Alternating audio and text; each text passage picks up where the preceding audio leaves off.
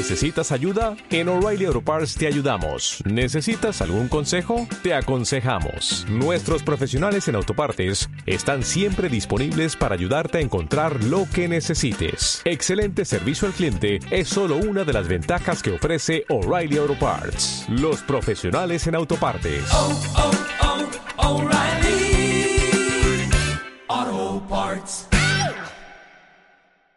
Bienvenidos a Voces a Medianoche. El lugar donde las pesadillas Se hacen realidad.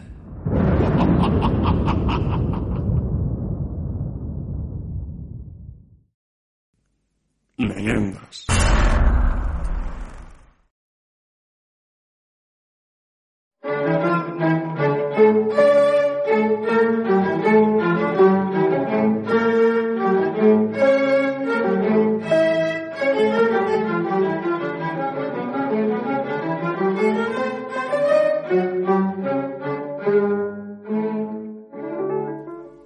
Hace frío. Parece que el día comienza a asomar por el horizonte, pero es el resplandor de la luna que se cuela por entre las nubes. La noche sigue su determinado curso. Las mantas no son lo suficientemente gruesas como para que la heladez que siente su cuerpo se disipe. Se gira a la izquierda y trata de conciliar el sueño de nuevo, pero es imposible. Tirita de frío y le castañetean los dientes. Se toca la frente para tomarse la temperatura. Hace un gesto negativo con la cabeza. Encoge los dedos de los pies y mueve las piernas varias veces. En alguna ocasión, con solo hacer ese movimiento, su cuerpo cogía temperatura y se volvía a dormir, pero no lo consigue. Se gira a la izquierda, mira por la ventana y ve que la noche aún envuelve la casa de enfrente. Su señora le tiene dicho que si pasa frío puede encender la estufa sin problemas. No es cuestión de morir por culpa de una pulmonía. Y cuando se retira las mantas para ir a encender la estufa, oye unos gritos y risas provenientes de la calle. Se le eriza el vello de los brazos y un escalofrío le recorre la espalda. Se levanta de un golpe, se pone las zapatillas y se echa por encima el batín. Debe despertar a la señora cuanto antes. Puede que esté pasando algo importante fuera y necesiten huir a algún lugar. Pero antes de salir de su alcoba, camina hacia la ventana, retira las cortinas y mira a través del cristal. Varios hombres están hablando mientras miran hacia todas partes. Se gira rápido y, con pasos decididos, va al dormitorio de la señora. Cuando entra, se la encuentra despierta, con los ojos abiertos, mirando hacia todas partes, como si estuviera buscando algo. La joven le dice que deben salir cuanto antes. No sabe qué ocurre, pero media calle está afuera. Ya en la calle, los hombres siguen discutiendo sobre lo que oyeron. Algunos dicen que escucharon un llanto, otros risas malévolas y otros palabras malsonantes. Tras la disputa, las mujeres se reúnen, con los ojos aún entrecerrados y el corazón a mil revoluciones. Está claro que la noche la van a pasar en vela, esperando algún acontecimiento. En aquel momento, los hombres deciden dar una vuelta por la calle para buscar si hay alguien con intenciones macabras y les ordenan a las mujeres que entren en casa. Hace mucho frío y no es cuestión de estar a la intemperie. Sin embargo, en cuestión de una hora, regresan de la batilla sin éxito. No encuentran a nadie por los alrededores, por lo que deciden entrar en casa y protegerse de la heladez de la noche. Quedaron en no dormirse para estar atentos, pero casi todos se quedan dormidos. En cambio, ellas...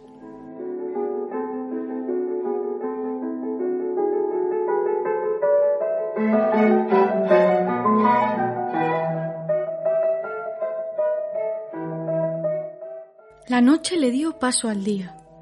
Por suerte, aún era principios de septiembre y el calor residual del verano calentaba durante las horas de la mañana y la tarde. Los vecinos de la calle Gascón de Gotor seguían en alerta. Sin embargo, poco a poco la tensión se relajó hasta tal punto que en un par de días se olvidaron de aquellas voces.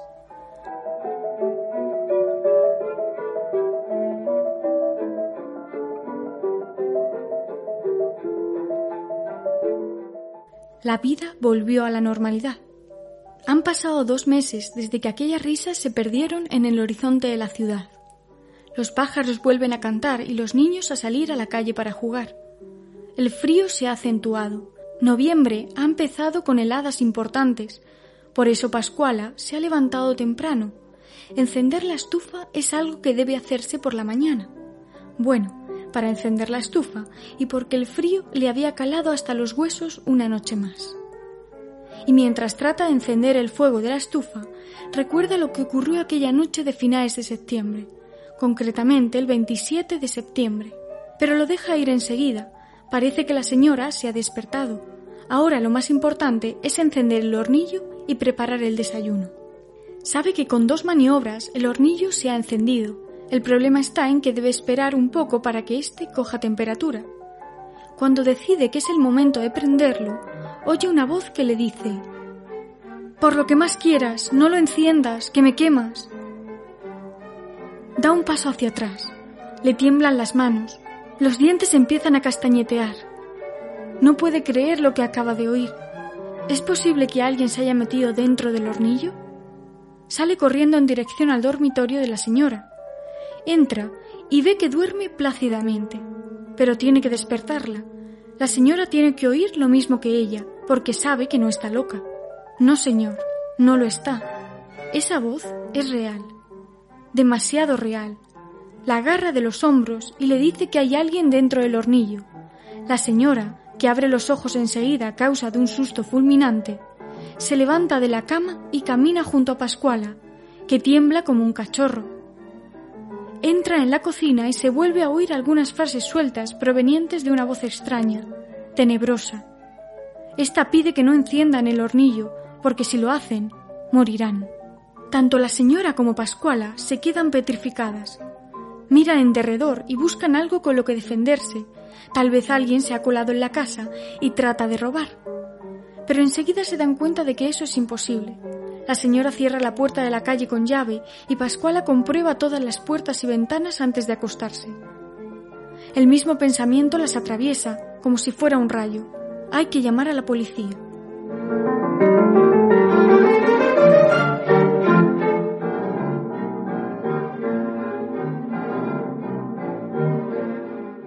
Cuando llegan los agentes, media calle está en la puerta número 2 de la calle Gascón de Gotos.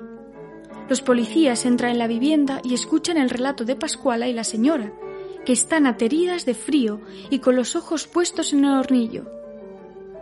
Los hombres abren la puerta de la cocinilla y la voz parecida a la de una mujer o un niño de ocho o nueve años le dice que se vayan, que allí no hay ningún problema. La única condición que pone es que no enciendan el fuego. Uno de los guardias le contesta que no se pueden ir hasta resolver el problema, y es entonces cuando la voz lo amenaza con la muerte. El otro guardia, que se había quedado en la puerta principal, tenía el rostro encogido y sorprendido, pero sin quitarle la vista de encima a la sirvienta, a Pascuala. Le parecía haberla visto mover la boca cuando lo que fuera habló. Pero, ¿está seguro de ello?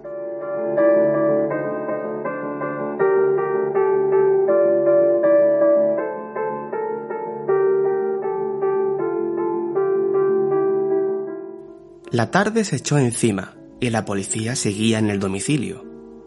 Todo es muy extraño. No dejaban de mirar por todos los rincones de la cocina, pero no hallan nada. Entonces, sin saber qué hacer, deciden llamar a un arquitecto y obreros para levantar el tejado. ¿Una locura? Tal vez alguien se ha podido colar. La contestación no es muy agradable pues tanto el arquitecto como los obreros no estarán disponibles hasta mañana. Así que no les queda más remedio que esperar. Quedan con la señora que van a vigilar su casa de cerca por si necesitan ayuda. Y se marchan. La señora y Pascuala se quedan igual que al principio del día, sin saber nada sobre lo que ocurre en casa.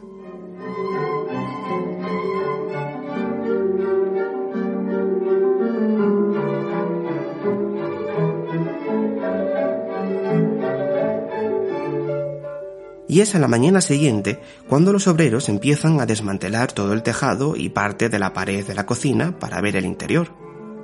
Sin embargo, no hallan nada. por lo que vuelven a ponerlo todo en su sitio y dicen que, excepto algunas vigas, todo está en buen estado.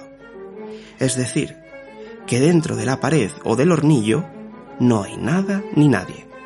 En cambio, aquella cosa sigue hablando con todo el mundo, desde los obreros hasta la policía. En ocasiones, la voz maldice a algunas personas y éstas salen corriendo de la casa. Las voces siguen hablando con las personas. Las voces siguen asombrando a la población.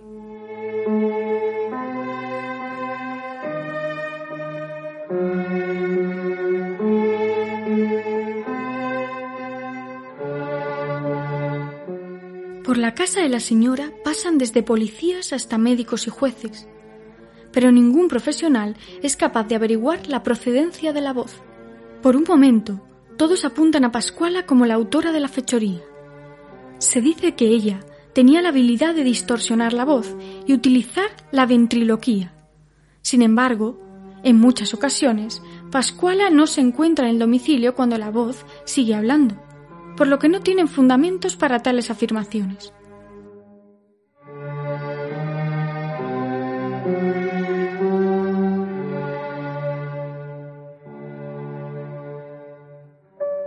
Un día de 1935, la voz se calla para siempre. Muchas personas seguían visitando la casa para hablar con el duende, pero este ya no está en el hornillo, por lo que la atención cae hasta el olvido. Hoy en día sigue sin saberse la procedencia de la voz. Lo único que sí se sabe es que el edificio fue demolido cuando los dueños de las viviendas fallecieron, por miedo que la presencia regresase. En su lugar, muchos años después, se construye otro edificio. A este se le conoce como edificio duende.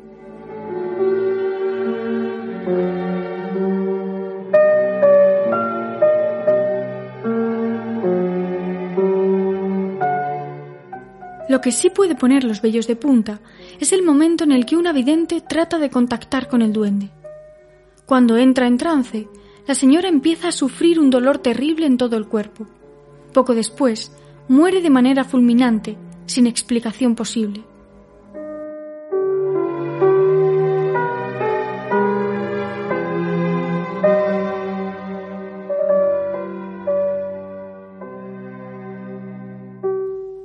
¿Sabías algo de esta leyenda? ¿Te ha parecido interesante?